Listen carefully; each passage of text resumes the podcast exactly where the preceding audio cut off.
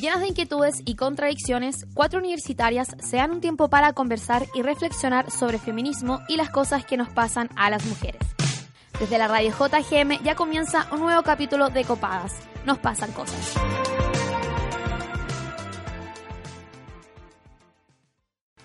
Hola, muy buenas tardes a todos y todas. Al igual que toda la semana y la semana pasada nos encontramos en las transmisiones especiales de la Casa FED. Mi nombre es Toña González, integrante de Copadas, y me encuentro hoy en día con los compañeros de Hiedra. Yo nunca antes había tenido el privilegio de estar con ustedes, así que quiero pedirle que por favor se presenten. Eh, Iván Insunza, editor de la revista Hiedra y panelista de Hiedra FM. Un gusto también estar compartiendo con ustedes, chiquillas. Qué bacán. Por segunda vez. Bueno, yo soy, estoy tratando de sacar la etiqueta de la Coca-Cola. ¿A la qué? Esto es resistente. ¿A la qué? Yo soy Sebastián Pérez, soy director de Revista Hiedra, también, em, ¿qué dijiste, locutor? No. Panelista. Panelista de Hiedra FM. Y estoy muy contento de que tengamos esta segunda ocasión de compartir espacio con el crossover más esperado de la JG. Chan, Me chan. encanta. Oye, eh, queremos saber si en el live se escucha todo bien, para que nos pongan en los comentarios como, sí, se escucha bacán o no, están haciendo el loco. Está pegado. Oye, ayer nosotras tuvimos Está el desafío de, de empezar a- las transmisiones justo cuando fue el cambio de gabinete, así que como que simplemente mencionamos cuáles fueron los cambios, pero no pudimos como profundizar mucho y me gustaría que habláramos de eso hoy día con ustedes. ¿Qué opinan, más allá de los cambios que se hicieron, de los cambios que no se hicieron? De todas las que se quedaron. Las terribles. Siento las que- Cubillo, las Mañalich, las Hat, ¿qué pasó con Las todas ellas? Kalila, las Todas, Mojojojo. todas, todas se quedaron. Estaban todas ahí metidas. Eh, Somos tantos que ya no sé cómo dirigir. Ya yo voy a, yo voy a ser la moderadora de este panel hoy día, Bueno, ¿ya? bueno. Sebastián, ¿qué opinas tú? Una provocación abierta, considero yo. Una provocación abierta con, con el añadido de, mm, en el fondo, presentarlo además como un, un gabinete social. Cuando en el fondo hay harto enroque y eh, se hace lo que yo considero una provocación, se mueve a Cecilia Pérez a deporte. ¿Qué fue esto? ¿Cuál fue ese cambio? Nadie lo pidió, weón. ¿No? Pero es básicamente decir, ¿querían cambio de gabinete? Bueno, aquí está, po. voy a hacer sin hacer al mismo tiempo. Nosotras con las copadas decimos que más que nada jugaron a la sillita musical. Sí, Claro. una falta de respeto igual. Sí, sí. Hoy día andaba circulando un, o sea, no un meme, un cartel que decía, Piñera, tu cambio de gabinete es como cambiarse de calzón sin lavarse el poto. Lo amo. fal- falta, el- falta el- la modificación estructural. Claro. Sí. Qué sutil tu... Y, y más encima, eh, hace nada, o sea, la salud pública también se está manifestando y Mañalich sigue ahí en esa misma cartera.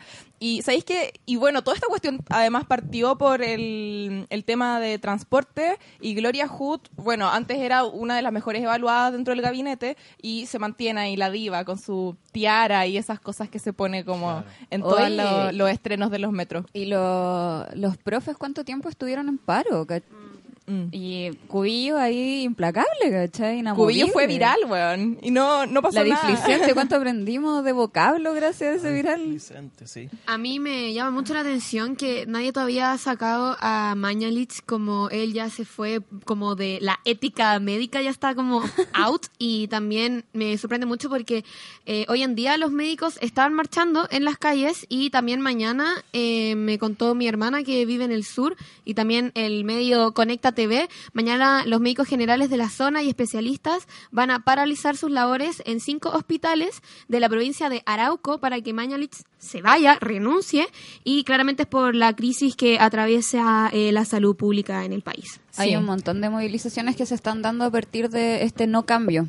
Sí. Eh, por ejemplo, se está haciendo un llamado, bueno, con todo el alboroto que quedó con la PSU, que no se sabe cuándo se va a rendir, que no se sabe qué va a hacer, se hizo un llamado a, a no contestar los SIMS en el caso de que se rindieran, si se está haciendo un llamado a eh, movilizarse a partir de la PSU, los portuarios, los trabajadores, como que están Sí. reaccionando todo. Sí, y además el, el gobierno y las fuerzas especiales y los militares le hicieron un flaco favor a la salud pública con tanto cabro baleado y baleada durante estos días, ¿cachai? O sea, no se la podían con tantas personas que llegaban con balines, que, que quedaron onda ciegos porque le llegaron la- los perdigones, los balines en el ojo, ¿cachai? Entonces también es como, bueno, la salud pública está en crisis y tú lo único que estás haciendo es herir más a la gente, siendo que no tienen los insumos médicos para hacerse cargo de este problema, no tienen el personal para hacerse cargo de este problema, no tienen ni siquiera la infraestructura. Entonces, en verdad, es una, Sí.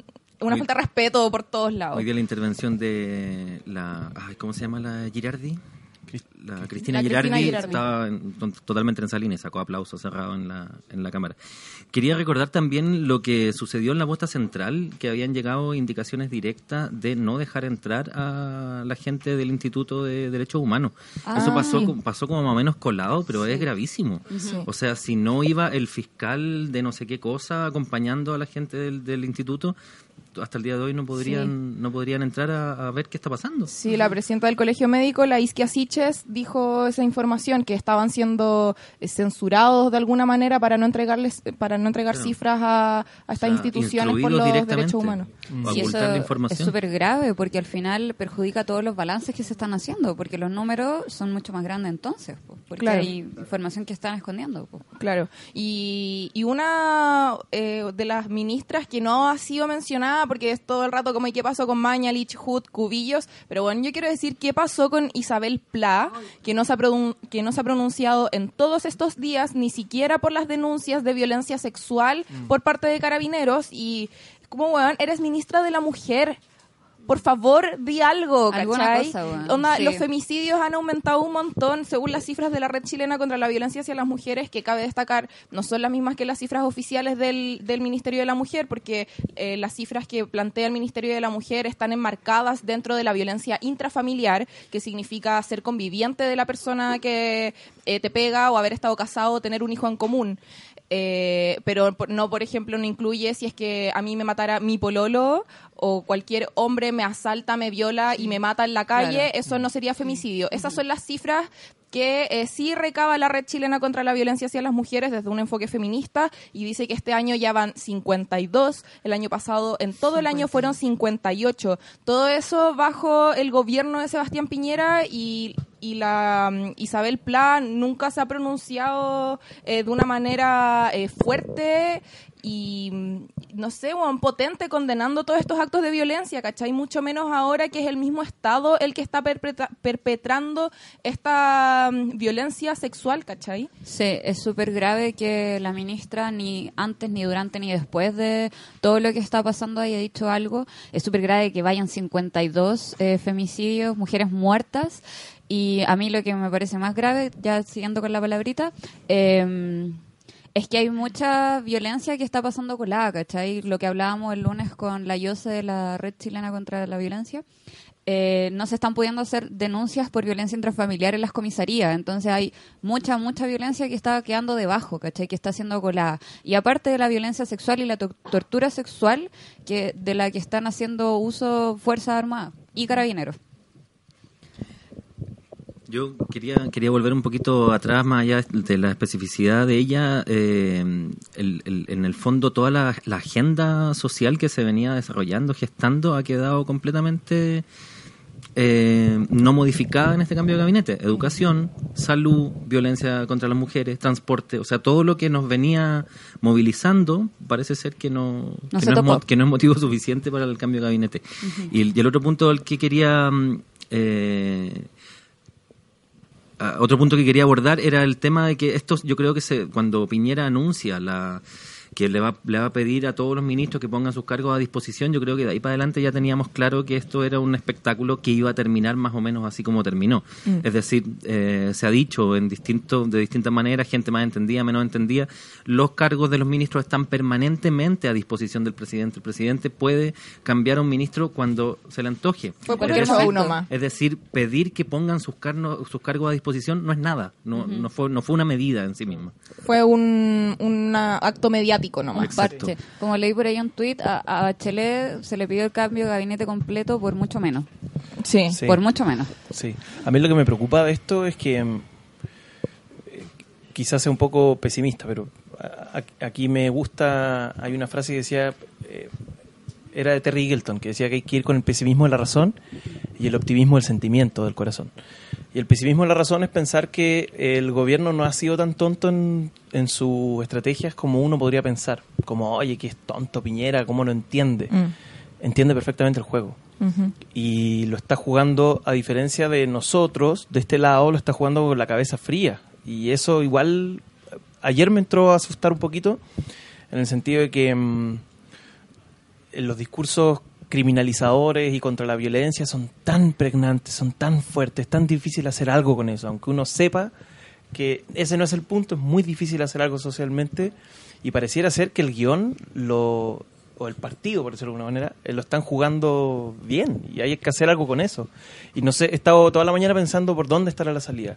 Si empezar a hacer presión por los gremios, parar los puertos, parar las minas, no, no sé. Oye, ¿y ustedes que se mueven en el mundo de la cultura esperaban que sacaran a la ministra Consuelo Valdés Chadwick? que acabo de darme cuenta que su segundo apellido es Chadwick. No, de- debe ser cuenta parodia. No, yo diría que no. Porque el- lo que pasa es que Cultura ya vivió su propio terremoto hace un tiempo atrás y ella ha sido una especie de ministra de consenso que tiene la particularidad de no dialogar directamente con las organizaciones de cultura. Para eso está el subsecretario. que es lo que ha sido Tone, sí. Sino que ella está un poco más arriba, no, no mete los pies en el barro, podríamos decir. Ya. Y eso al mismo tiempo la salva y como esta figura de consenso, como una persona del mundo de la cultura, reconocida, querida por todos, que nadie le va a decir muchas cosas. Entonces no, yo no esperaba que la cambiaran. Eh, A mí me daban risa la... Sí esperaría que hiciera más, más cositas, como Claro, respecto- como no bajarle el presupuesto 600 millones de pesos a cultura. Eh, Como, claro. Básicamente. como que hinchara Cosita más con poca. Hacienda. Pero bueno. Sí, eh, a mí me daban risa el fin de semana en que me llegaban como puras pantallazos de como eh, este sería el nuevo gabinete y ponían onda Soledad Alvear, ministra de la Mujer, eh, Mario Weisbluth en educación y yo como mamá, no me mandé estas cosas, ese hombre se va a morir en cualquier momento, tiene cáncer, como que no va a poder ser ministro, ¿cachai? Como paren con las fake news, es una cosa que hemos dicho en todos los programas, pero por favor paren con las fake news, como Tan es necesario brígidas, recordarlo. Tan brígidas las fake news, Oye. de lado y lado. Yo quería preguntarle si ustedes saben datos freak sobre eh, este nuevo gabinete. Yo más que nada solamente me he encargado de estudiar a, a Julio Isamit, como el estúpido Julio Isamit. el hecho de que hoy día en las mañanas salía más conocida como el estúpido. Julio Isamit, Hoy día el en- estúpido. Isamit, el estúpido. Bueno, hashtag, hashtag, por favor. Y- Instalando un trending topic, la Toña. Hoy día en la BioBio nos contaban que nuestro nuevo secretario de Estado eh, tiene em, ocho facturas impagas y presenta mal comportamiento tributario, lee como 3 millones a empresas y aparte también es un homofóbico asqueroso. Este reportaje, o sea, no, no reportaje, la nota la hizo el mostrador, que lo mencionaba ayer en la mañana, po, que era el pingüino homofóbico que asume el ministro de Bienes Nacionales 2006. Ah, que había hecho tweets titular. el 2011, eh, como supieron que el ministro a cargo de la cultura del país promueve uniones y matrimonio gay, que se vaya. Yo no voté por esto. O también hablando del aborto, mencionó si aprueban uniones o promueven matrimonio gay o aborto, seré opositor a este gobierno y me da lo mismo cuánto carezca al año. No, o sea, cuánto crezcamos. al año, perdón. Bueno, en sí, son uno, dos, tres, cuatro, cinco, como cinco tweets homofóbicos y también como hablando del aborto y ¡ah! como quiénes son estos hueones nuevos, como alguien se ha dedicado literalmente a estudiar quiénes son, como el, bueno, el, estúpido este ya sabemos que es homofóbico, eh, Eh, y el, el otro de, de también. plata, aparte, weón. Sí, no, todo es chanta. Y yo creo que no sería tan... Es que aparte ya es estúpido porque tuiteó esto en algún momento, pero también es estúpido por- porque le dijeron vas a ser ministro y no borró esas weas. Como yo, yo tomaría una consideración... Yo le miré a algo mi al cuenta de respecto. Twitter, weón. Sí, la cagó. Hasta yo hago hecho eso con mis tweets pasados que los encuentro estúpidos porque hablaba, no sé, de los Jonas, Bro- de los Jonas Brothers. No era una homofóbica y no soy nadie, ¿cachai? Como onda, si fuera ministra, al menos tomaría esas medidas. Ayer una cabra escribió en Twitter que si te van a nombrar ministro, como que borráis la cuenta del Neopet, ¿cachai? Como que todo. Claro. Borráis toda la wea. El fotolog, todo, todo, todo, todo, todo. Oye, y el otro que decían los rumores que en estas cosas como listas de ministros falsas que me mandaba mi mamá, que el que iba a reemplazar a Chadwick como ministro del Interior iba a ser Felipe Ward, que finalmente La quedó pueblo. en la eh, CG Press y dijeron, o sea, y cuando anunciaron esta cuestión de que él iba a reemplazar a Chadwick, todos sacaron a relucir sus tweets, porque es otro estúpido que no borró nada, ¿cachai? Y dijo que los, que los derechos humanos son una especie de cajero automático que usa la izquierda para sacar plata en un tema que no admite un doble discurso. Qué horror. Bueno, Eso está al nivel de lo que dijo el Mauricio Rojas, por eso lo sacaron de interior. sí, sí, es verdad. Sí, la cagó. Deberían de, de cultura. Sí. De que lo sacaron de cultura, Sí. sí. Y también eh, se la echó contra Camila Vallejo en 2012 y dijo, Camilita da para concurso de belleza y nada más. Cualquier diputado UDI la deja en ridículo en elecciones. ¿Se atreverá a la Miss Comunismo? Hoy, weón. ¡Ah! Como quiénes son estos weones, ¿por qué están ahí? Me da rabia. Como, bueno, este cambio de gabinete me lo meto por la raja, weón. Como, ¿qué es esto, Sí, weón? es verdad. De hecho, yo creo que ¿por qué no, no hacemos algo como lo que hicimos con Mauricio Rojas, que no duró, fue el ministro que ha durado menos tiempo en el gabinete? Sí, yo creo que Mauricio el breve. Yo creo que hay que hacer una campaña como de visibilizar todos estos tweets, todos estos comentarios, porque a lo mejor, por otro ejemplo, los comentarios que hacía este weón sobre el aborto o sobre el matrimonio gay, a lo mejor al 2011 no hacían tanto ruido porque la gente seguía siendo facha, weona inculta, pero hoy en día sí, ¿cachai? Entonces siento como que deberíamos que agarrar todo lo que han dicho y como ponerlo dentro de la palestra como campaña como mi estúpido gabinete, ¿cachai?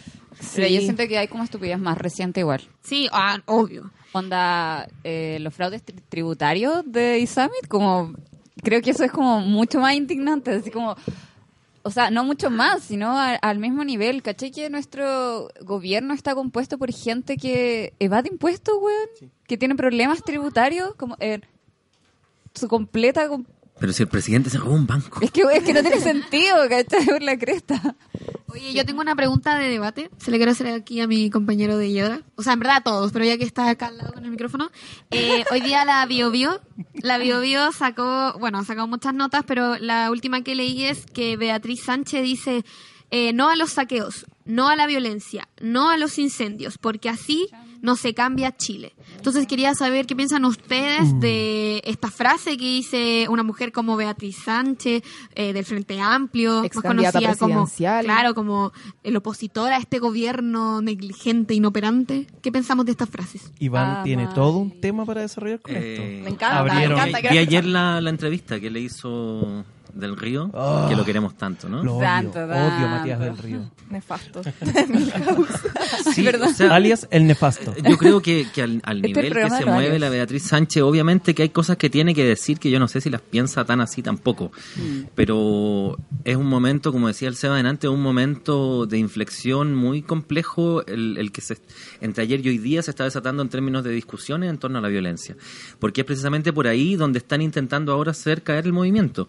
Eh, y y yo creo que el, el problema de eso es que, lo comentamos algo el otro día, no se resuelve como se ha resuelto en otras ocasiones, simplemente decir no a la violencia, sí a la manifestación ciudadana. Claro. Porque sin violencia nada de esto estaría pasando. O sea, fue precisamente ese tipo de violencia callejera la que permitió que estas cuestiones se instalaran, la que permitió que la gente entendiera y, se, y entrara en esta euforia en la que dice, bueno, ahora es el momento. Y cuando uno está en la calle, dice, conche tu madre, se está quemando tres hueas en la Alameda. Eh, o sea, esto sigue sucediendo, ¿no? Eso es lo que te entrega la calma de que, de que, la, de que el cambio de gabinete, por ejemplo, o todas las estrategias anteriores no, no fueron eh, exitosas.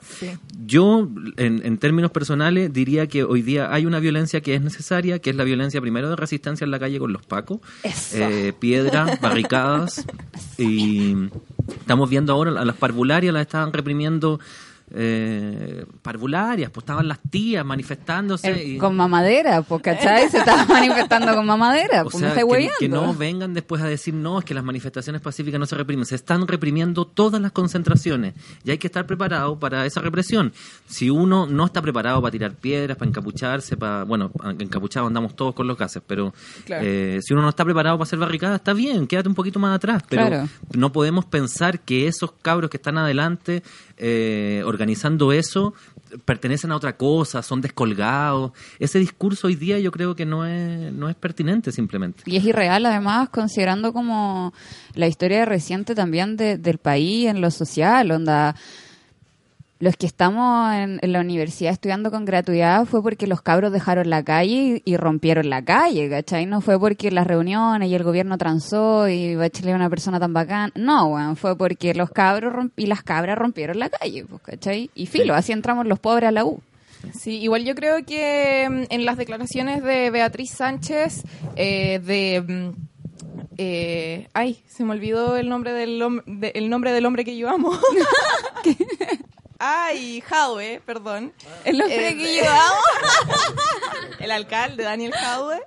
Y también la otra persona que se estaba pronunciando contra eso, Giorgio Jackson. Y bueno, Gabriel Boric, para variar, siempre ellos se están pronunciando en contra de la violencia, pero creo que también es porque la derecha siempre, y los medios de comunicación todo el tiempo le están preguntando por eso. Y como que los, están, lo- los des- deslegitimaran como políticos si es que no se pronunciaran contra la violencia. Entonces yo creo que si Beatriz Sánchez ti- titularon con eso, no creo que sea, yo igual confío en, en como en el Frente Amplio y, y sus criterios, ¿cachai? Si igual yo creo que es lo que más se parece a lo que yo pienso y creo que lo primero que ellos hacen es condenar la violencia policial y después, como les insisten tanto en que se manifiesten por eh, los destrozos y todas esas weas, los medios de comunicación, la derecha y todo, y bueno, igual Daniel Jaue le respondió a la, cuando hizo, tuiteó esta cuestión como eh, no sé, que estaban contra la violencia y la cuestión. A ver, dijo, eh, condeno tajantemente eh, y sin medias tintas la violencia en las calles, per- no permitamos que se empañe el despertar de Chile con acciones que no representan a las grandes mayorías. Y la Carla Rubilar puso, lo, lo mencionó y dijo, necesitamos que todos escuchen el llamado a condenar la, la violencia y se sumen para alcanzar cuanto antes la paz para Chile. Y él mencionó de nuevo lo que dijo Carla Rubilar y dijo, ministra, el sin medias tintas es para usted también, que aún no asume su responsabilidad en la violencia desatada en las calles, donde hubo asesinatos, torturas y detenciones ilegales.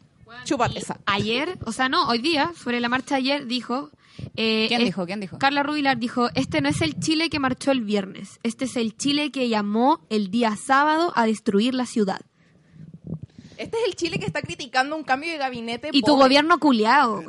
Sí, pero al final eh, necesitan generar esa dicotomía, pues, ¿cachai? Los buenos, los malos, los pacíficos, Es los como que nos violentos. estén dividiendo. Yo ellos, ya- nosotros. Sí. Según yo, yo hoy día le postulaba a la Cami esto de que es- existe esta, a lo mejor no estrategia, ya que ayer con Lorena Antesana hablamos de esto de que no todo es una estrategia No todo es política comunicacional, el hecho de estar dividiéndonos como ciudadanos, pues bueno, como eh, aquí están estos y aquí están los otros. Es que esa es la gracia del discurso como del bárbaro. El bárbaro son los otros, nosotros somos los civilizados. Claro, los el loco. civilizados nos comportamos de esta manera, etc, etc. Y ese discurso rechaza permanentemente la violencia, venga de donde venga. Y ahí es donde hay que ingresar. Por eso digo que es tan difícil, pero hay que ingresar. Porque cuando uno dice, ya, pero tú condenas todo tipo de violencia, ¿no? Yo digo, no. Yo no condeno todo tipo de violencia. Si alguien viene a agrederme a mí, yo voy a usar violencia para defenderme. Esa violencia evidentemente me parece muy legítima. Entonces, cuando extrapolamos esa metáfora a la movilización social, el derecho a autodefensa, el derecho a defenderte cuando los pacos comienzan a reprimir parvularias o incluso más. Yo me acuerdo una vez que a mí me gusta el fútbol. Eh, Chile le ganó por primera vez en su historia a España, que era esta España gloriosa que había ganado el Mundial, etcétera. Y mm, fuimos a Plaza Italia porque le ganamos más encima en el contexto mundial. Eh, y todos así muy, muy felices, "Eh, Chile ganó, qué hermoso, etcétera. Y no pasaron 20 minutos y los pagos le hicieron cagar, nos hicieron cagar. Entonces, pero estamos celebrando. O sea, por cualquier cosa te reprimen. Sí. Entonces uno dice, no, derecho a la autodefensa tiene que estar, legitimar la idea de que toda violencia es mala, es parte de ese discurso civilizatorio que quiere pensar que el otro es el bárbaro y yo soy el bueno, el bien intencionado, el civilizado, etcétera. Y seamos francos que, perdón, Sí, cortitos, eh, seamos francos que la cuestión, la marcha, la concentración del viernes fue pacífica solamente porque no llegó fuerzas especiales sí, a es reprimir. verdad. Exactamente, exactamente. Lo que yo quería decir es que esto me recuerda mucho como a lo que hemos conversado como copadas con la violencia eh, y con estos sentimientos como negativos que nos extirpan a las mujeres. ¿Cachai? Nosotras no podemos sentir ira, no podemos sentir rabia, no podemos ser, no podemos ser violentas, ¿cachai? Porque es como demasiado y no, no están los parámetros que tenemos que cumplir. Entonces, siento que a esta sociedad, a este Chile, también se le extirpó de, de esa posibilidad de sentir rabia pues, Sí. y de manifestarla igual. Quería agregar una cosita más, que a mí me parecería que sí, los políticos están un poquito obligados, Beatriz Sánchez, Jado, etcétera, están obligados por toda esta maquinaria a tener que condenar la violencia de manera pública. Yo, que simplemente la mayor representación que tengo es ser miembro de un sindicato y director de una revista, puedo decir, eh, ¿todo tipo de violencia me parece condenable? No. ¿Me parece que hay grupo organizado? Sí. ¿Tiene que perseguir los policías? Sí. Eh, ¿Hay saqueo y hay vandalismo? Sí. ¿Tiene que perseguirlo la policía? Sí. ¿Altera eso de algún modo la movilización ciudadana o los objetivos del movimiento? No. Fin. Ahora conversemos del movimiento. Y, y se acabó. Sí. Ahora, lo, lo de los saqueos también quedó instalado como, como de los primeros días. Y en las concentraciones los saqueos los detienen la propia gente. Sí. No, entonces como que se insiste en un discurso que, que tiende como a intentar agrupar una serie de factores que darían cuenta de un comportamiento violento, organizado, financiado por la Unión Soviética. Ojalá. eh, Por que no- Maduro, como... que no que no que no es tal digamos. En las, ma- en las concentraciones lo que ocurre es eh, barricadas y piedras principalmente. Digo si hubiera que pensar en violencia. Y sí quema de locales que habitualmente son eh, Grandes cadenas, igual. grandes cadenas a las Sí. que se les responsabiliza digamos de, de precarización laboral eh, endeudamiento etcétera bancos ayer se quemaban bancos Y farmacias. eh, y Un farmacias. McDonald's igual. pero- Entonces, también esto de los sa- como seguir hablando de saqueos hoy día, no sé, a lo mejor están saqueando un supermercado en este momento en alguna comuna, pero no es que los saqueos estén caracterizando las manifestaciones populares en la calle. Claro. Sí, es verdad. Y aparte que eh, también delincuencia ha habido todos los días, weón. Y, Mm. y encuentro que también hay un sesgo comunicacional en que solamente cubren, ponte tú, los portonazos. ¿Se acuerdan cuando Sí. le, da- le dieron duro a los portonazos? Sacaron cachai? hasta una ley después Ah, de esa weá. Claro, weón, una, a una amiga mía que vive en Lo Espejo entraron nueve hueones vestidos de PDI a asaltarle la casa y, onda, encañonaron al papá, fue la media zorra y nadie, la tele no llegó a Lo Espejo, ¿cachai? Entonces al final son las mismas poblaciones las que están más vulneradas y... y ahora, ahora justamente, o sea, yo creo que también con justa razón se deben sentir inseguras cuando la optimización del personal policial es como el pico porque hay un hueón con una bandera y 10 pacos, ¿cachai? Se le tiran encima y le sacan la chucha. Y es como, weón, ¿por qué no ocupas tu personal policial para brindarle seguridad a la ciudadanía y no simplemente, weón, ayer había en la Alameda una patrulla que atropelló gente, ¿cachai? Una patrulla de pacos que atropelló gente. Como, ¿en qué mierda están pensando? Yo en verdad creo que los efectivos de fuerzas especiales, los carabineros en general, los milicos, creen que están como en un... como jugando play, weón. Como Como de- que me lo imagino con el guanaco adentro así como pium, pium, como disparando para afuera como sin discriminar.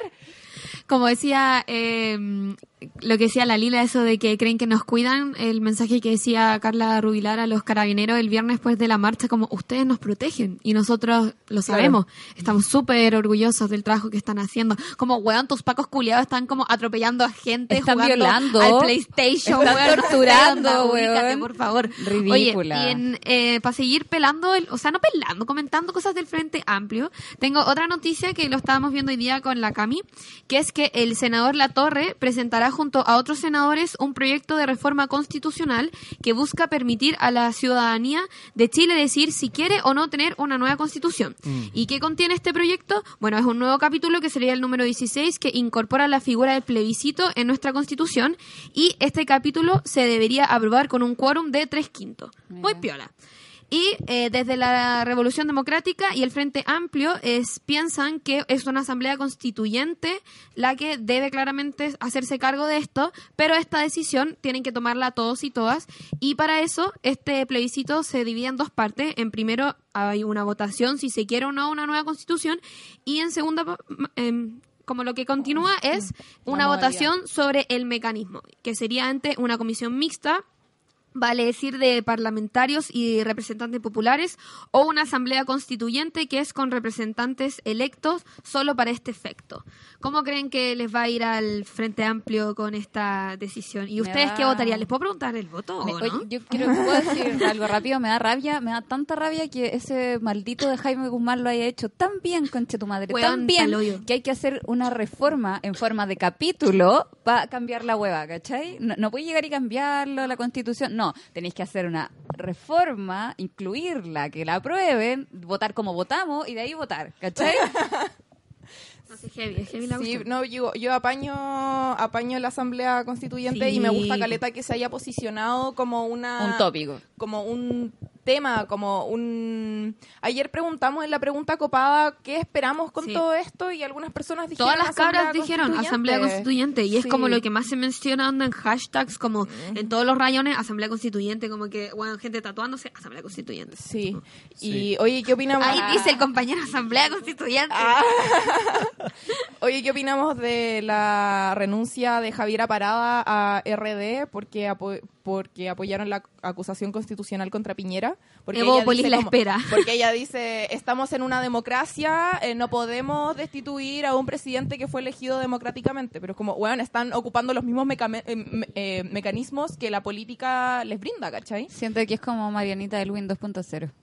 Como que esa impresión me da ¿Marianita Javier de? Ab- Marianita, Marianita Elwin, Elwin. Ah, 2.0. Marianita. Sí. Marianita Marioneta. sí. Ah, cacha, mira. Está cercano. A continuación se dirigirá al país Sebastián Pérez. Ah. No, a mí me pasa con Javiera para. Bueno, eh, antes de eso, perdón, para hacer el alcance, yo estoy pensando que quizás la gran victoria política que se podría lograr con esta movilización, porque es algo de mediano y largo plazo, es poder eh, reformar las, cosas de tal manera que se pueda llamar una asamblea o algún proceso constituyente, no lo sé. Porque las demandas separadas, TAGA, FP, salud, etcétera, nos, dispersan mucho. Pero una cuestión de asamblea constituyente nos permite crear el espacio para después llenarlo. Eso por una parte. Y Javiera Parada, tengo un problema con Javiera Parada que me parece que es un long wolf, como un lobo solitario de la política. Es Bueno, que también está metida en el mundo de la cultura, es actriz, Javiera Parada. tiene que- ese tipo de personalidad de alguien, la sensación que tengo, no la conozco, pero tengo la- esa sensación de alguien que finalmente se manda sola. Y me parece que para la construcción de un nuevo Chile, gente que se manda sola no es lo que necesitamos. Y un Chile que apunta tan a lo comunitario como es este Claro. nuevo Chile. Que, que, claro, que es como la idea de lo, lo que buscamos, ¿no? Y ya han habido suficientes antecedentes previos de rencillas internas con RD, etcétera. Sí. Entonces, simplemente me, me parece, yo no, no la conozco, no sé nada de su persona, por lo tanto no puedo hablar de nada que sea íntimo, pero me parece que como sujeta político es altamente desconfiable y no podría trabajar hoy en algo con ella. Me, me perturba esa, esa cuestión. Pero me gustan, buenas declaraciones. Es que algo que vengo pensando hace tiempo. Me parece que eh, argumenta algunas cuestiones que son como de sentido común. Todos queremos construir un nuevo Chile, sí, ya. ¿Y, ¿Y qué ¿Cómo más? lo vamos a hacer? ¿Qué hay después de eso? Sí, pues, ¿cómo lo vamos a hacer? Sí, oye, ya tenemos que ir cerrando. Nos quedan dos minutos de transmisión. Se nos hizo cortito. ¿Alguien quiere decir una última? Yo quería decir algo eh, que me pidieron que por favor dijera. Eh, desde San Antonio se comunicó una mujer lesbiana de 30 años conmigo. Hoy día el mostrador saca una nota que el móvil denunció hoy los hechos ocurridos el pasado 12 de octubre, fecha en que militares agredieron a dos mujeres lesbianas de 21 y 22 años a causa de su orientación sexual, mientras ellas se encontraban compartiendo con unos amigos en una plaza en San Antonio. Y eh, bueno, eh, los militares responsables de este hecho se saben quiénes son, fueron Jorge y Omar Rivera Larcón, y les empezaron a gritar cosas como "Mari- mariquita, si quiero me las pesco y les saco la chucha, maricona, y puras ofensas. Y hoy en día el móvil eh, se está moviendo con esa denuncia, pero hasta el momento el ejército, esto fue el 12 de octubre, como que ni siquiera cuando Chile entró en la revolución, y el Cuando Todavía no se acababa. Claro, cuando Fue Chile una semana antes. en efecto. Y el ejército eh, no ha ofrecido disculpas, no ha aclarado qué sanciones adoptó contra los abusadores, ni menos ha tenido la esencia de contactarse con las víctimas. Y hoy en día estos... Eh, eh, susodichos del ejército se encuentran en Tejas Verdes y Tejas Verdes fue eh, un lugar en donde dictaduras se encargaron mucho en generar torturas y esta persona, mujer, que no voy a dar su nombre para cuidarla obviamente, me dice que hoy en día se sigue haciendo eso en el mismo espacio. Entonces me dice que a ella como mujer lesbiana le aterra claramente que esto siga pasando en San Antonio, así que a las cabras que nos escuchen de ahí que se cuiden porque esto milicos, pacos, que no culiados. está llegando, ¿no? Claro, es una denuncia que no está llegando, que no está generando. Bueno, hoy día el mostrador se encargó de visibilizarla, pero mandamos cuidado y puta, weón, como que, que se acabe Chile, weón, y que la normalidad se le metan por la raja. Eh, quería decir dos cositas para cerrar. Una, que me parece fantástico que el- parece ser que las cosas empiezan como a girar, ¿no? El centro se empieza a correr, a correr, los medios se, forzados se empiezan a correr. Y me parece interesante que lo que se está discutiendo hoy es de qué manera se va a realizar un proceso constituyente. Eh, es decir, ya cuesta imaginar una opinión que diga, no, una derecha conservadora lo sigue, lo sigue tratando de imponer, pero parece ser que incluso una derecha más Liberal. eh, más liberal podría estar de acuerdo con eso. Y lo otro, para cerrar, igual que el otro día, nos siguen matando, nos siguen torturando, nos siguen abusando, nos siguen deteniendo, así que el que no le guste la violencia, que se vaya a vivir al mundo de aquí en Piña. Y, y, no solamente en Santiago, o sea, nosotros también nos llegó delante también otro video a modo de denuncia copadas en que no estaba pasando absolutamente nada en las calles de Temuco y pasó el zorrillo. Otro, otros hueones que están jugando la play ahí adentro, como llenando de lacrimógena las calles de Temuco y ni siquiera era una manifestación, onda la gente estaba como saliendo a comprar, ¿cachai? Entonces es como, bueno, ¿en qué mundo viven? Eh, no seamos tan centralistas tampoco eh, en este sentido y ahora está pasando que Julio Isamit eh, tuiteó frente a diversas consultas que me han hecho, comparto declaración. Como muchas familias de clase media, la mía ha salido adelante con mucho esfuerzo, trabajando en una ferretería en San Bernardo. Uy, qué esforzado el hombre, la meritocracia ¡Oh! Métetela por el hoyo.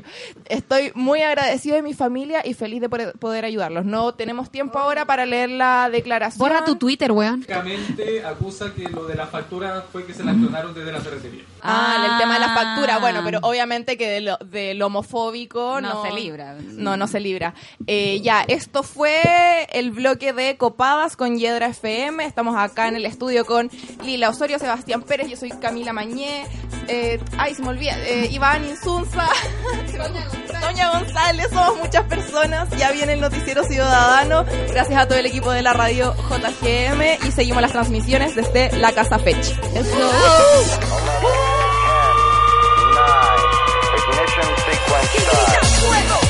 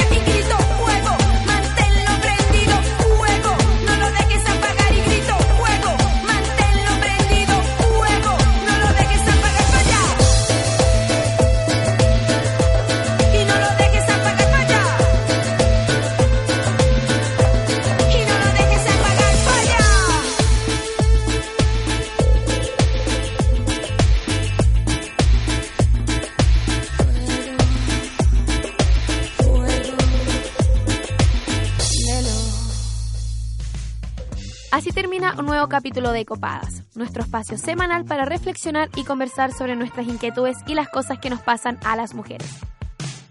Acompáñanos todas las semanas aquí en la radio JGM.